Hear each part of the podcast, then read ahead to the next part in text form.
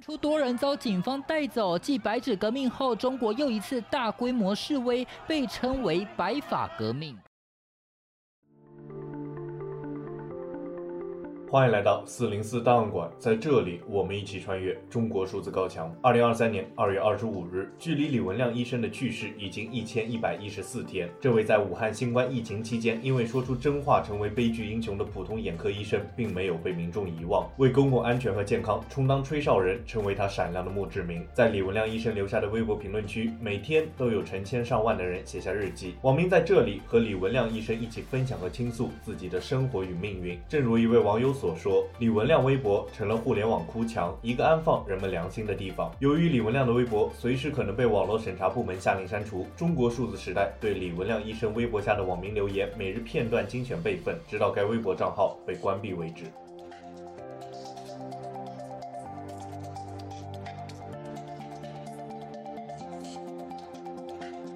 粉发女孩因为网暴离世。俄罗斯入侵乌克兰一周年后，疫情时代的世界依然不平静。名为“吃饭叫我”的网友说道：“李医生，我来给你报喜了。两万年说疫情基本结束了。”名为“刺猬崔呢”的网友说：“李医生，全面开放了，终于等到了。还有啊，这几天练车练得挺不错的，可以自己独立上路了，还带父母去浪了一圈，还不错。”名为“这不是我的微博”的网友说道：“致敬善良、勇敢、纯粹的心。”名为 “Yamasi” 的网友说道：“文亮。”疫情基本结束了，三年了，希望有朝一日可以在武汉的江边看到那两座纪念碑，他们隔江相望，一座叫李文亮真言，一座叫武汉伤。名为 Kevin 的网友说道：“李医生，俄入侵乌一周年了，我们整个社会好像只有一种声音，挺俄贬乌，损欧美不正常。”名为先和兰花在一起的网友说道：“李医生，您这里门庭若市，来客万千，千言万语，万语千言，都在跟您碎碎念，您可知道这一切？”名为人生到处知和四的网友说道：“李医生好，想起你不在的那天，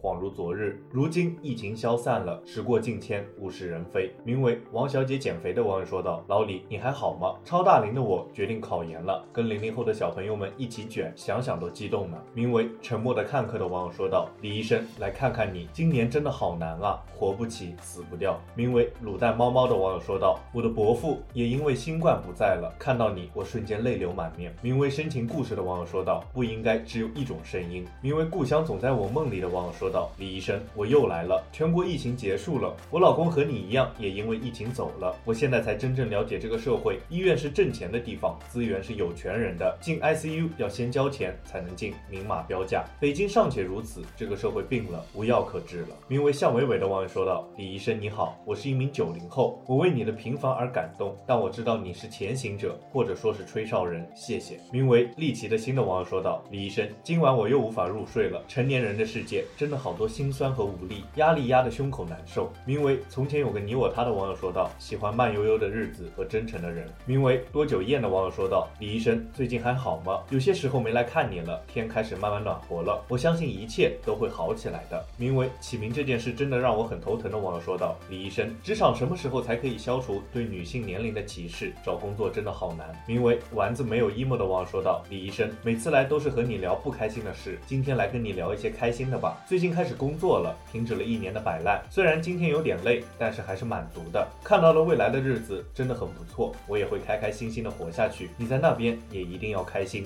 名为 Baymax Hand 的网友说道：“李医生，在这个世界上做一个清醒的人很痛苦，明知道很多事情是不对的，起身抗争被镇压，却在过了一段时间后被证明是对的。这种眼睁睁看到的黎明前的黑暗，真的好难过。”名为 Tiffany 的网友说道：“李医生，为什么？”中国人活得这么累啊？难道责任全在美方吗？名为青苔之红叶的网友说道：“所谓的军事行动进入到了第二年了，愿世界是民主、和平、自由的。”名为北港不下九娘园子的网友说道：“天上亮亮的星星，哪一颗是你？哪一颗是爷爷？”其实，正如一位网友所说，这个评论区是英雄和凡人的纪念碑。这么说是因为英雄同样来自凡人，并因其平凡而伟大。英雄在这里接受凡人的怀念，也承载着凡人们的世界。以上就是中国数字时代对李文亮医生微博评论的近日精选。我们将持续关注、报道和记录互联网上民众的声音。中国数字时代 ZDT 致力于记录和传播中文互联网上被审查的信息，以及人们与审查对抗的努力。欢迎大家通过电报、Telegram 平台向我们投稿，为记录和对抗中国网络审查。做出你的贡献。投稿地址请见文字简介。阅读更多内容，请访问我们的网站：c d g dot m e d i a。